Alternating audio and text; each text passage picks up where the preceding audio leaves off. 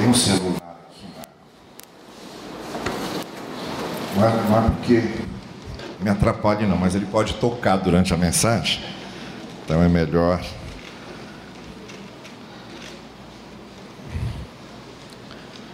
Muito bem. Aproveitando hoje que nós estamos pensando em missões, especialmente na nossa campanha missionária, e aproveitando também que nós estamos lendo o livro de Atos, eu gostaria hoje de tratar de um texto aparentemente difícil, aparentemente desafiador, é, em termos de interpretação, mas eu quero chamá-los a nós entendermos e compreendermos bem o que esse texto está dizendo. Para isso eu peço que você abra a sua Bíblia em Atos, capítulo 4 e capítulo 5. E nós vamos falar hoje sobre dinheiro para a igreja. Atos, capítulo 4. E também capítulo 5. O capítulo 5 é o texto de Ananias e Safira e o que aconteceu com Ananias e Safira. Mas o que aconteceu com Ananias e Safira só pode ser entendido quando a gente lê o que vem antes. Eu já disse a vocês várias vezes, e vou repetir para quem ainda não ouviu, que a Bíblia não foi escrita em capítulos e versículos. Ela foi dividida depois em capítulos e versículos para facilitar os leitores a encontrarem os trechos que eles desejam encontrar. Mas nenhum livro, e muito menos nenhuma carta, porque ninguém escreve carta em capítulos e versículos, nenhum livro e nenhuma carta foi escrita em capítulos e versículos, isso foi colocado no século 13, depois no século 14. Primeiro a Bíblia foi dividida em capítulos no século 13. Depois, para facilitar ainda mais, foi dividida em versículos no século 14. Se a gente comparar o fato de que a Bíblia começou a ser escrita aproximadamente no tempo de Moisés, e que isso aí se refere a mais ou menos dois mil anos antes de Cristo, e falarmos que a Bíblia foi dividida em capítulos agora no século 13 e 14 foi praticamente ontem. Então, o fato de nós termos a Bíblia em capítulos e versículos é uma coisa bem recente, propriamente, já quase entrando na era moderna. Então, quando nós lemos um texto, a gente precisa tomar muito cuidado, porque nós, nossa tendência natural é nós acharmos que onde começa o capítulo, começa um assunto, e onde termina o capítulo, termina o assunto. E não é assim que acontece. Você tem que ler a Bíblia se lembrando de que muitas vezes um assunto que começou no capítulo anterior continua no capítulo seguinte. É um bloco de narrativa quando se trata dos livros narrativos, é um bloco profético, quando se trata dos livros proféticos, ou é um bloco temático, quando se trata da epístola. É o que acontece com esse final do capítulo 4 e o início do capítulo 5. Do versículo 32 do capítulo 4 até o versículo 11 do capítulo 5, você tem só um bloco narrativo. O autor está se referindo a um tema apenas. Então não adianta tirar Ananias e Safira e querer entender o que aconteceu ali com Ananias e Safira sem ter lido o que vem antes, sem ter lido os versículos que antecedem o episódio específico que é narrado a partir do capítulo 5. Então eu gostaria de ler com vocês o bloco narrativo todo. A partir do verso 32 do capítulo 4 até o verso 11 do capítulo 5. Nós temos esse bloco narrativo que diz o seguinte: Da multidão dos que creram, uma era a mente e um o coração. Ninguém considerava unicamente sua alguma coisa que possuísse, mas compartilhavam tudo o que tinham. Com grande poder, os apóstolos continuavam a testemunhar da ressurreição do Senhor Jesus, e grandiosa graça estava sobre todos eles. Não havia pessoas necessitadas entre eles, pois os que possuíam terras ou casas as vendiam, traziam o dinheiro da venda e o colocavam aos pés dos apóstolos, que o distribuíam segundo a necessidade de cada um. José, um levita de Chipre, a quem os apóstolos deram o nome de Barnabé, que significa o encorajador, vendeu um campo que possuía, trouxe o dinheiro e o colocou aos pés dos apóstolos. Um homem chamado Ananias, juntamente com Safira, sua mulher, também vendeu uma propriedade. Ele reteve parte do dinheiro para si Sabendo disso, também sua mulher e o restante levou e colocou aos pés dos apóstolos. Então perguntou Pedro: Ananias, como você permitiu que Satanás enchesse o seu coração a ponto de você mentir ao Espírito Santo e guardar para si uma parte do dinheiro que recebeu pela propriedade? Ela não lhe pertencia, e depois de vendida, o dinheiro não estava em seu poder, o que o levou a pensar em fazer tal coisa?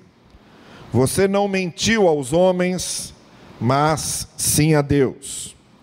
Ouvindo isso, Ananias caiu e morreu. Grande temor apoderou-se de todos os que ouviram o que tinha acontecido. Então os moços vieram, envolveram seu corpo, levaram-no para fora e o sepultaram.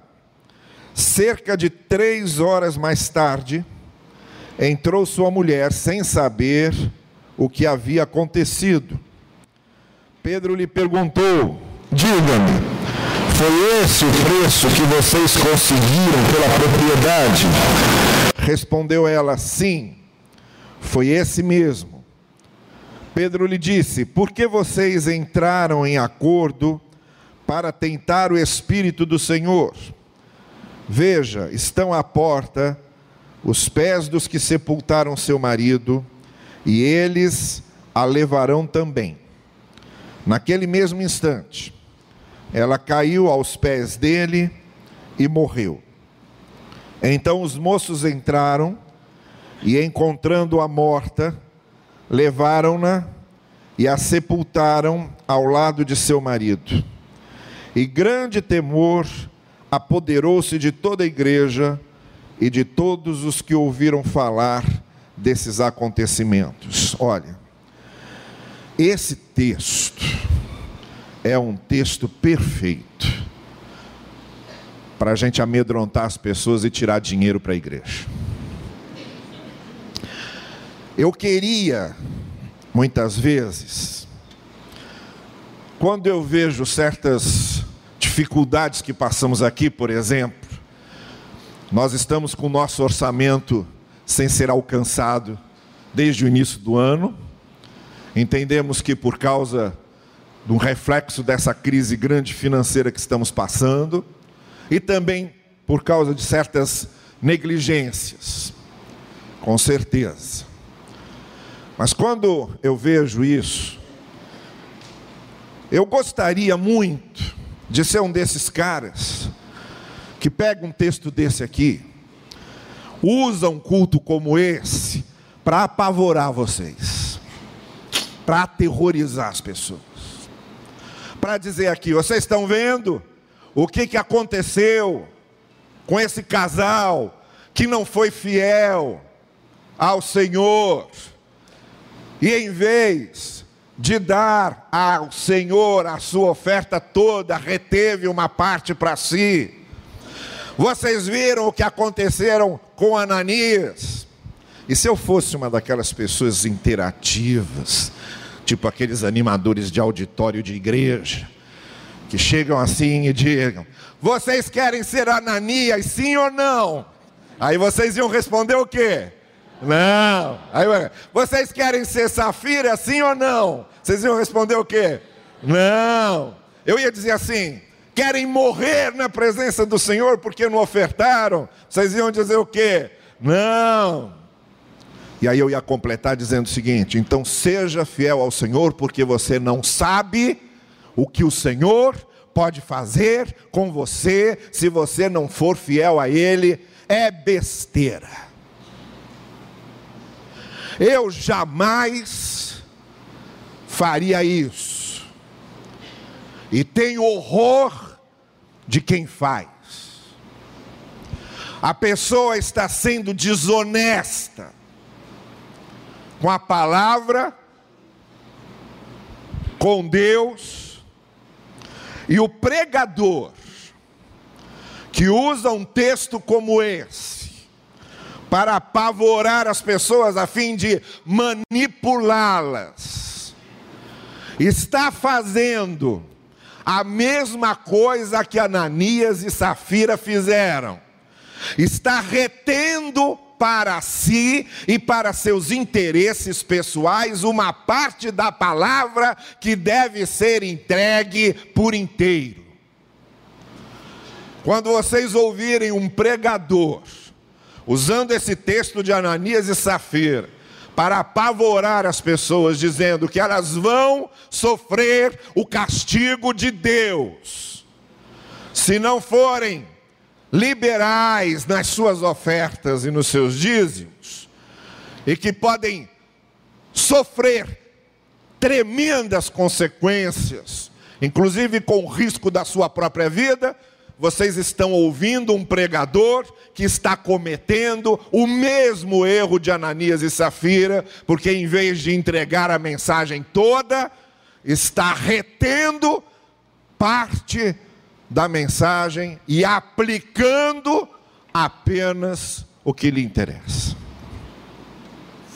Então, não me confundam com essa gente, porque eu não quero distorcer o texto. Não ficaria em paz. Talvez até alguns estranhem algumas coisas que vou dizer aqui, mas eu não ficaria em paz com a minha consciência se eu não dissesse o que vou dizer sobre o que realmente esse texto está dizendo. Então, Vamos começar do começo. Vamos entendê-lo na sua inteireza. É um texto, sim, que fala de dinheiro. É um texto, sim, que fala de dar dinheiro para a obra de Deus. É um texto, sim, que fala em trazer dinheiro e colocar aos pés dos apóstolos que eram os representantes do Senhor Jesus Cristo na continuidade da obra. Mas é um texto que está falando muito mais do que dinheiro. É um texto que está colocando o sentido de se dar dinheiro para a obra de Deus. O que eu estou começando a dizer é o seguinte: eu já disse isso algumas vezes, mas é sempre bom repetir. Não faz sentido para Deus. Não há nenhum interesse em Deus. Que as nossas contribuições financeiras sejam feitas sem que haja o sentido do que está sendo feito por trás. Então, a primeiríssima coisa que esse texto deixa claro é que o que acontece na nossa vida cristã como um todo também acontece nessa questão de ofertas para a igreja. Para Deus, não interessa um culto em que estejamos aqui com o corpo e não estejamos com o coração. É perda de tempo. Para Deus, não interessa saber a Bíblia de cor e ficar recitando versículos, se isso não é acompanhado das virtudes que um cristão deve ter na sua conduta. Para Deus não interessa prestarmos um serviço ao seu reino, nos esforçarmos e fazermos qualquer coisa para o reino que não esteja sendo motivado não por uma obrigação ou por medo, mas por amor a Ele. Como para Cristo não interessava a igreja de Éfeso ser uma igreja forte, que estava resistindo às provações, uma igreja que estava frutificando na sua obra, mas que ele repreende pelo fato de que vocês não estão fazendo isso por amor, vocês precisam voltar ao primeiro amor, isto é, não adianta nada do que vocês estão fazendo se a motivação para isso não for o amor a Deus. Porque amamos a Deus é que nós o servimos, porque amamos a Deus é que nós o cultuamos, porque amamos a Deus que estudamos a Sua palavra. Tire o amor a Deus de todas essas coisas e elas ficarão vazias e se tornarão apenas ritos, costumes ou medo de inferno. E aí para Deus não faz sentido nenhum. Então o que acontece em todas essas áreas acontece também na contribuição financeira. Deus não quer uma pessoa contribuindo financeiramente por obrigação, para não ficar atrás dos outros, por cobrança, por querer entesourar na eternidade, por querer comprar bondade e misericórdia de Deus, por achar que está fazendo barganha com o Senhor. Tudo isso para Deus perde o sentido. Se a nossa contribuição financeira não for um reflexo direto, natural, concreto, do nosso amor a Ele. Por isso, que esse texto que lemos, ele está dividido em duas partes.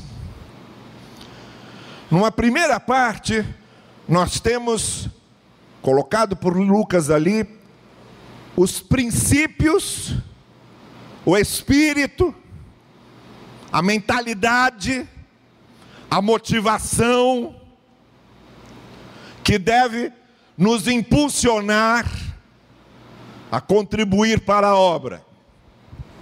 Na segunda parte, está ali um exemplo extremado da falta de sentido dessas coisas, como se Lucas estivesse dizendo: ninguém vai morrer, mas é como se morresse, porque para Deus não faz sentido. Então vamos começar a primeira parte, porque ficará mais mais claro entendermos a segunda. A gente entende Ananias e Safira quando entende os conceitos da primeira parte. E o conceito da primeira parte em seguida é, é todo ele formado, montado num tripé. Tem ali um, tem três eixos, ao redor dos quais se move todo o serviço da igreja. Três eixos ao redor do, dos quais se move todas as ações, todas as posturas e tudo o que acontecia. Do versículo 32 até o final do capítulo 4, essa primeira parte do texto, Lucas faz um resumo do que estava acontecendo com a multidão dos que iam crendo e estabelece três eixos nessa questão de dinheiro para a igreja. De dinheiro para o serviço dos apóstolos de dinheiro aos pés do altar. O primeiro eixo é o da consciência de que eu não sou dono de nada que é meu. É quando o texto começa dizendo que eles tinham a consciência de que nada pertencia definitivamente ou absolutamente a eles. Tinham a consciência de que receberam da graça, veio pela graça de Deus, pelo amor de Deus, que o Senhor de tudo é Deus, e nós estamos aqui apenas desfrutando transitoriamente daquilo que temos, mas não é nosso de maneira definitiva, mesmo porque nós estamos transitando por aqui, não levamos nada do que queremos armazenar muitas vezes. E essa consciência de que se veio parar na minha mão e é para o meu sustento, é para minhas posses, é meu relativamente, mas não absolutamente. E aí o texto começa dizendo que eles tinham essa consciência. Não havia desejo de domínio, não havia desejo de posse definitiva.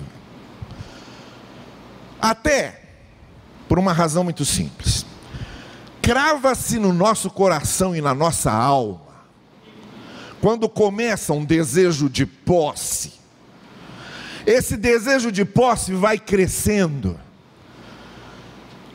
e esse desejo de ter vai aumentando, e quando nós brincamos com essa questão de ter e possuir, há o risco iminente de nos transformarmos em lobos devoradores, cuja cobiça vai tomando proporções tão grandes, a ponto de ser um abismo que não tem fim. É disso que Paulo está dizendo quando fala lá em Timóteo que o dinheiro é a raiz de todos os males. É o tipo de coisa com o qual a gente não brinca. É o tipo de abismo na beira do qual a gente não anda e não transita. Por quê? se eu começo realmente a acreditar que é meu, e quero mais, e quero mais, quando eu abro essa porta da cobiça do meu coração, ela não tem mais termo. O desejo da cobiça é algo que vai tomando conta e devorando o meu coração, a ponto de me cegar completamente, achando que posso fazer qualquer coisa para continuar tendo mais e mais e mais. Está aí o Sérgio Cabral que não me deixa mentir. A pessoa vai ficando cega e dominada completamente pelo desejo de ter. Então,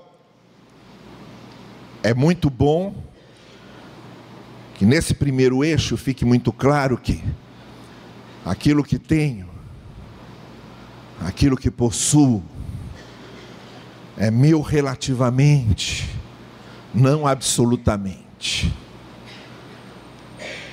E precisa ser ponte para outras coisas. Se aquilo que tenho começa a se tornar um depositário, um celeiro para mim mesmo, e se eu não crio pontes para que aquilo que tenho também sirva para algo fora de mim, o risco de desenvolver, a ameaça de desenvolver um dos piores sentimentos que o ser humano pode ter, que é o da cobiça,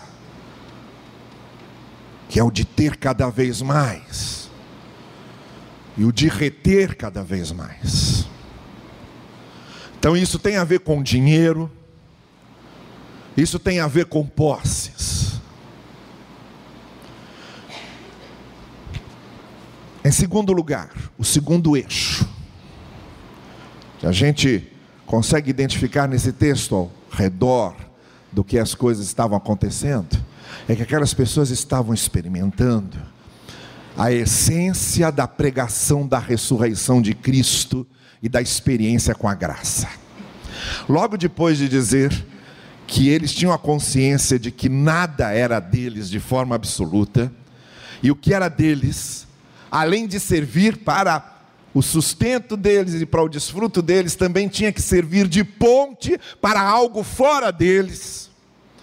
Agora vem o texto e diz que a mensagem da ressurreição de Cristo era pregada e a graça de Deus estava com todos, de maneira que esse se torna o segundo eixo em que se estabelece essa questão de dinheiro para a obra, de dinheiro para a igreja, de ter e compartilhar.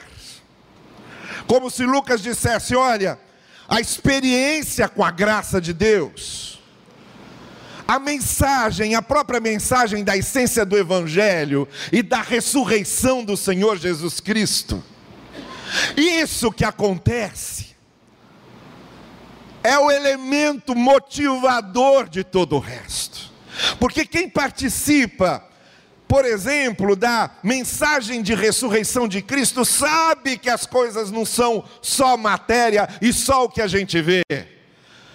Acreditam na vida nova, acreditam em Deus superando os limites da morte, acreditam na operação de Deus e na ação de Deus. Uma pessoa que experimenta a graça, que tem uma experiência pessoal com a graça, e que é habitada pela graça.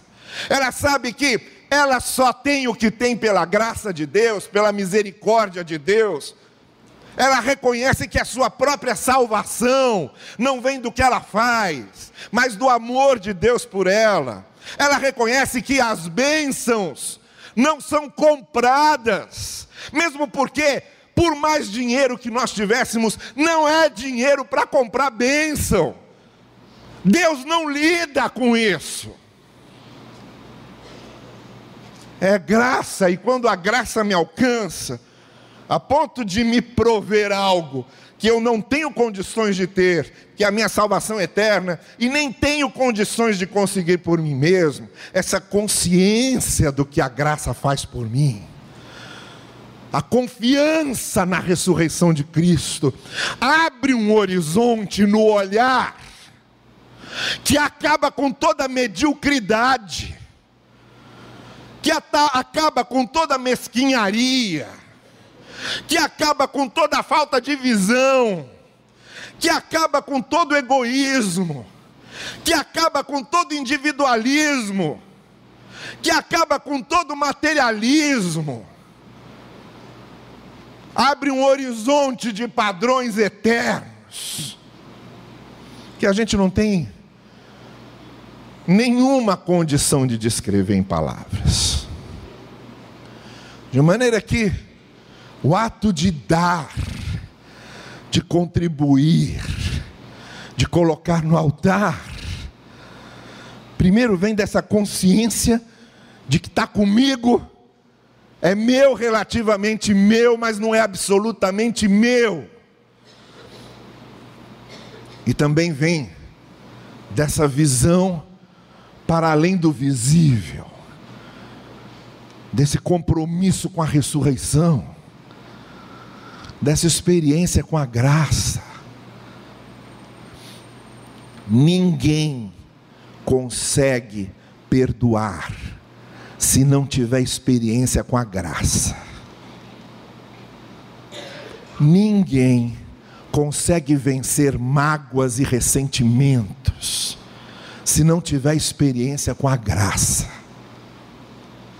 E ninguém tem alegria de contribuir para a obra do Senhor, ninguém tem a motivação correta para contribuir com a obra do Senhor, se não tiver experiência com a graça. Pode até trazer, pode até dar, mas vai ser um ato mecânico, vai ser um costume, vai ser um rito.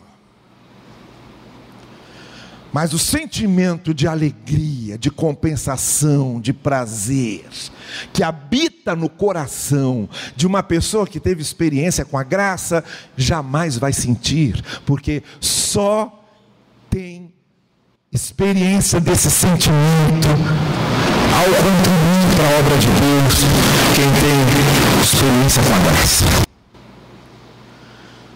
E a terceira coisa, o terceiro eixo, em que a ideia de contribuir, de ofertar, de cooperar, está girando ao redor, além dessa consciência de que está comigo é meu relativamente, mas não é meu absolutamente. Aquilo para não cavar abismos de cobiça em mim, precisa ter pontes para fora de mim. Além dessa consciência de que a mensagem da ressurreição e a experiência com a graça mudam a nossa padronização das coisas, mudam o horizonte pelo qual a gente vê as coisas inclusive nessa questão do dinheiro e da contribuição. A terceira coisa, o terceiro eixo que a gente encontra nesse texto é o do serviço ao outro, da ajuda ao outro. E aí se faz uma referência ao fato de que ninguém passava necessidade porque se compartilhava tudo.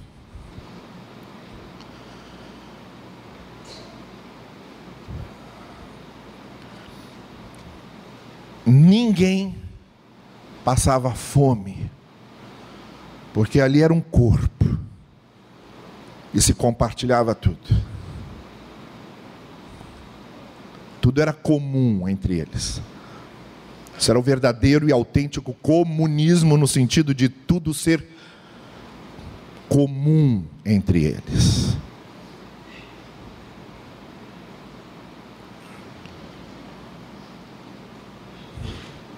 E aí, essa abertura ao sofrimento do outro, havia, claro, como eu já expliquei para vocês ainda nessa série de Atos, Havia essa expectativa de que Cristo fosse voltar nos próximos dias. Então, muitos vendiam tudo o que possuíam e distribuíam, porque eles achavam que Cristo ia voltar logo e eles não iam precisar de nada daquilo. Havia esse conceito. Mas havia, nesse conceito, também essa preocupação com o outro essa ideia de que não pode ter sofrimento do outro se o outro é meu irmão em Cristo. Uma pessoa que é meu irmão em Cristo, minha irmã em Cristo, que é da família de Deus, não pode passar fome. não pode não ter o que comer. E aí eu ajudo. Ou individualmente, que é o que deve acontecer, porque não é um problema da igreja, é um problema meu. Se eu sei de alguém que está passando necessidade, aquilo não é um problema da igreja. Se eu fiquei sabendo, passa a ser um problema meu. E se eu tenho condições, eu já devo ajudar imediatamente. E é também um desafio para a igreja. Quando a igreja é levada aqui a pensar e também se preocupar com aqueles que têm necessidade. O eixo do outro, da necessidade do outro, da carência do outro, da pobreza do outro, da fome do outro. Essas três coisas me passam a ideia muito clara de que, na verdade, a igreja precisa ter duas preocupações fundamentais. Eu já disse ao pessoal do nosso da nossa coordenadoria de finanças, desde o final do ano passado, que é meu desejo reformularmos o nosso orçamento e fazermos um orçamento a partir das dos projetos reais da nossa igreja. E eu ouso dizer que no meu entender, na minha compreensão, só há dois projetos principais que devem conduzir o planejamento financeiro de uma igreja, que é a expansão do reino através da proclamação da palavra, do evangelismo e de missões e a ação social. O resto tudo é capacitação. Escola Bíblica Dominical, a gente está capacitando as pessoas a entenderem a palavra para evangelizar e fazer ação social. Trabalho com famílias, com casais, é capacitação para integrá-los, envolvê-los, renová-los, a fim de que possam proclamar o reino com suas vidas, com suas famílias e fazer ação social e ajudar aquele que sofre. Treinamento de liderança é capacitação para que a liderança de uma igreja esteja envolvida na evangelização em missões e na ação social. Trabalho com grupos específicos é capacitação. Capacitação das crianças, capacitação dos adolescentes, capacitação dos jovens, capacitação dos adultos, capacitação da terceira idade, para que compreendam e se integrem na obra do evangelismo e de missões e na obra da ação social. Então, as duas cabeças de frente de um orçamento teria de ser a obra do reino em evangelismo e missões e a obra da ação social e as demais as demais divisões das verbas para essa capacitação desses grupos. Mas sem que nenhum deles perca de vista que estamos todos trabalhando e sendo capacitados para proclamar o reino e para ajudar o próximo. Daí porque, desde o final do ano passado, eu disse que nossa igreja está se preparando e precisa ser uma referência com um projeto social que englobe essa comunidade carente da Praça Seca em que nós estamos. Agora vamos à segunda parte. Na segunda parte, o que nós temos ali não é uma regra, não é uma descrição de condições que se repitam absolutamente. Então, o que eu estou dizendo em outras palavras é o seguinte: ninguém, ninguém que se recuse a contribuir com o reino, que não participe dessa visão e desse sentimento de participação e de contribuição, ninguém vai morrer por causa disso. Não vai cair um raio na sua cabeça, você não vai ser atropelado pelo BRT, você não vai comer uma comida estragada e ter, passar mal e morrer. Não há isso. Você pode morrer por outros motivos. Você vai morrer e eu vou morrer em qualquer hora, em qualquer momento. Todos nós estamos sempre no risco da morte. Estão entendendo? Todos nós. Todos nós. Eu posso começar a descer essa escada aqui, quando chegar naquele degrau, eu tenho um infarto fulminante e morrer aqui na frente de todo mundo, pregando pela última vez o meu último sermão. E agora vejam só a ironia. O homem tem um cuidado enorme para falar de dízimo, oferta. Eu sou bastante cauteloso nisso. E morre justamente no meio de um sermão que ele está falando de oferta e contribuição. Mas pode acontecer, porque todos nós estamos no limiar da morte. Todos nós estamos no limiar da morte. Então não vai morrer porque aconteceu dessa forma ou por causa disso. O que Lucas está contando é uma tremenda, de uma exceção paradigmática. Lucas não está preocupado em falar da morte em si de Ananias e Safira, mas do fato de que descumpriram o sentido de tudo que havia sido estabelecido antes no texto anterior. Porque o pecado de Ananias e Safira não foi não ter dado dinheiro à igreja. O pecado deles foi ter mentido para Deus. Essa é a grande questão desse texto. Tanto que Pedro vira para eles e diz assim: escuta, o dinheiro não era de vocês, não foram vocês que resolveram dar, vocês não tomaram essa iniciativa?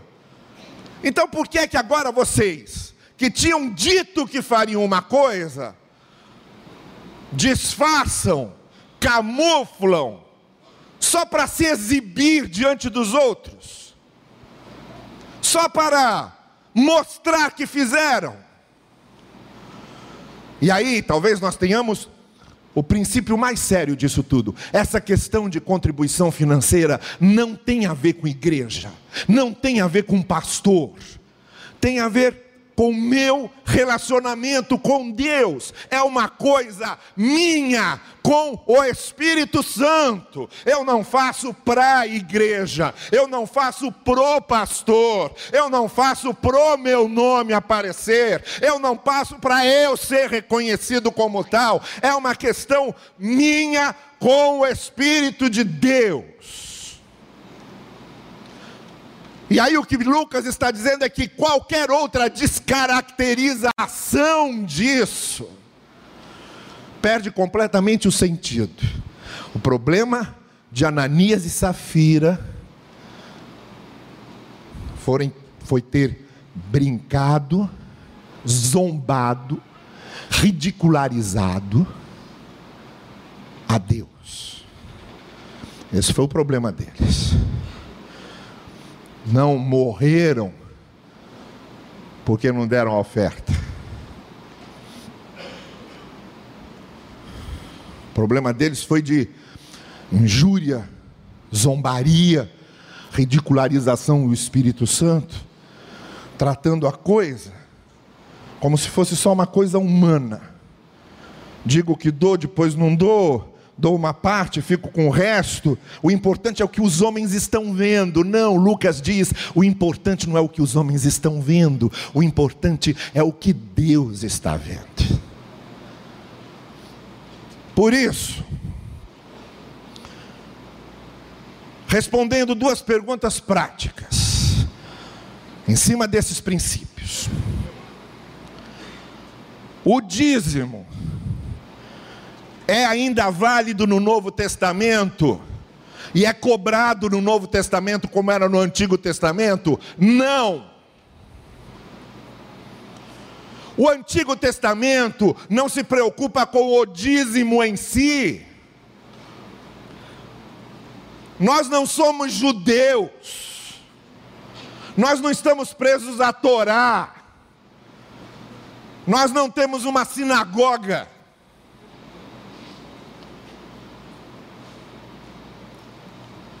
No Novo Testamento, o critério não é por baixo nos 10%. O critério é muito mais elevado, é muito maior que isso. Supera isso. O que eu estou dizendo aqui não é uma conta que eu faço, dizendo dei os 10%, está ótimo, estou quites com Deus, paguei o meu carnê eclesiástico. Isso é o menos, isso é nivelar por baixo, isso é legalizar e tornar legalista uma condição de participação. A minha participação financeira da igreja não pode estar restrita a 10%. Tem que haver uma visão maior que isso, do que essa visão legalista apenas.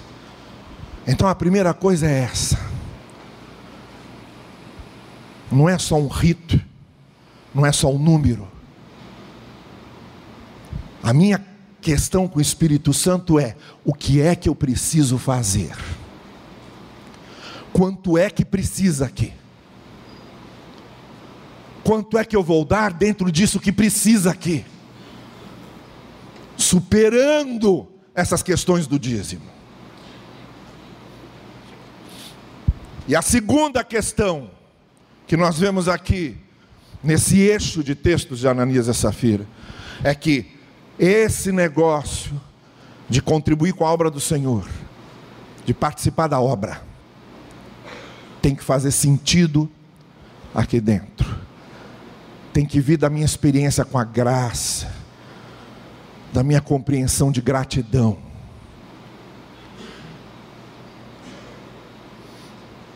Não é uma coisa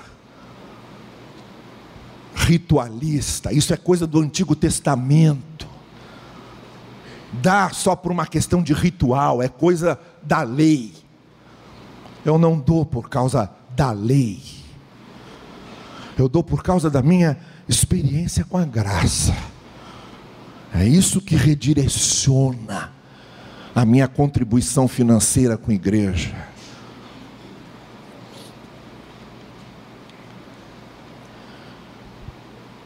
Isso é Novo Testamento, isso é Evangelho.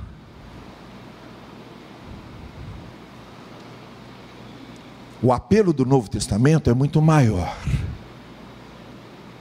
Muito maior do que essas questões ritualistas que muitas vezes nós impomos a nós mesmos.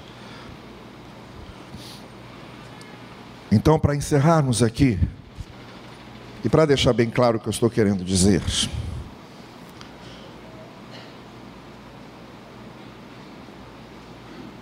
A contribuição para a obra do Senhor, ela precisa ser regida pelos princípios que acontecem primeiro dentro do nosso coração.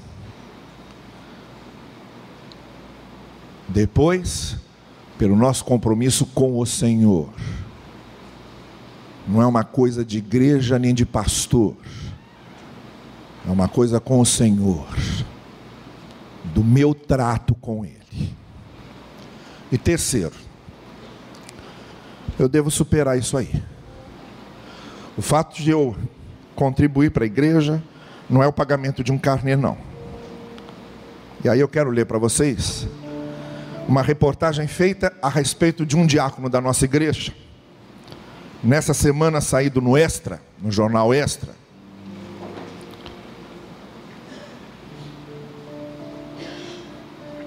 Nosso irmão Francisco Rocha, que tem um, uma propriedade lá em Santo Aleixo, passando sempre por lá. Ele via um ponto de ônibus onde o pessoal ficava ali, atrás do poste. E resolveu fazer o seguinte: a reportagem diz tudo. Quem passa pela estrada Adam Blumer, caminho para Santo Aleixo, em Magé, na Baixada Fluminense,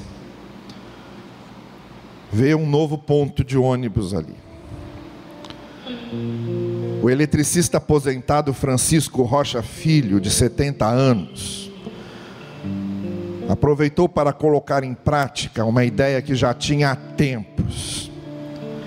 E combinando com os funcionários do governo municipal que estavam fazendo uma obra próxima ao ponto, fez com que a estrutura do novo ponto de ônibus fosse montada com o que sobraria do material iriam jogar fora e do próprio bolso. Francisco pintou e decorou o espaço. Não é um ponto de ônibus comum. Tem revestimento em piso e bancos para que as pessoas esperem pela condução sentadas. O espaço tem iluminação com célula fotovoltaica que apaga e acende sozinha ao nascer e ao pôr do sol. Revistas e livros para passar o tempo. Uma caixinha de som ligada durante o dia e sintonizada em uma rádio. E até uma pia com água e papel toalha para que, se precisarem, os passageiros possam lavar as mãos e escovar os dentes. E dá até para dar uma conferida no visual antes de embarcar no ônibus, no espelhinho acima do lavatório. A água da pia vem direto da casa de Francisco, que mantém com afinco, com afinco o espaço limpo e bem cuidado. No dia a dia, ele esvazia a lixeira, varre a poeira no chão e repõe o papel toalha.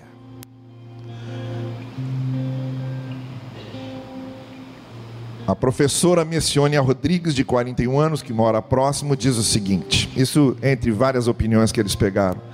Foi uma ideia muito boa. Eu via o senhor Francisco trabalhando aqui de sol a sol para ver esse ponto de ônibus pronto. E mesmo depois, ele consegue manter. Ele merece todo o nosso respeito. Isso aqui é quem sabe que o dinheiro que dá para a igreja, o que faz na igreja, não é tudo e não quita um, ca, um carnê com Deus. Isso aqui é coisa de quem vê e se importa com o outro. Isso aqui é coisa de quem não se restringe a dízimo, não faz disso único piso. Isso aqui é coisa de que, ao contrário de Ananias e Safira, gente que tem um respeito enorme pelo Espírito de Deus e pelo que Ele quer fazer com nossas vidas, para o reino e para os outros. É disso que eu estou falando. É dessa consciência que eu estou falando. Consciência para o sustento da obra de Deus, consciência para a igreja do Senhor, consciência para a obra missionária, consciência para o testemunho, consciência para o serviço. É desse dinheiro que eu estou falando. É dessa contribuição que eu estou falando. É desse envolvimento que eu estou falando. Não se levante só para vir aqui à frente, achando que está cumprindo um rito com Deus. Levante-se, integre-se na obra, seja fiel na sua contribuição e supere isso, porque o Novo Testamento É o desafio da superação. O apelo do Novo Testamento é: se alguém bate na sua face, você oferece a outra. Se alguém obriga você a caminhar uma milha, você caminha duas. Se alguém tomar o seu agasalho, você também dá o outro.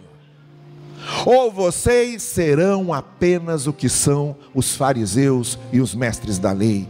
É essa a mensagem do Evangelho.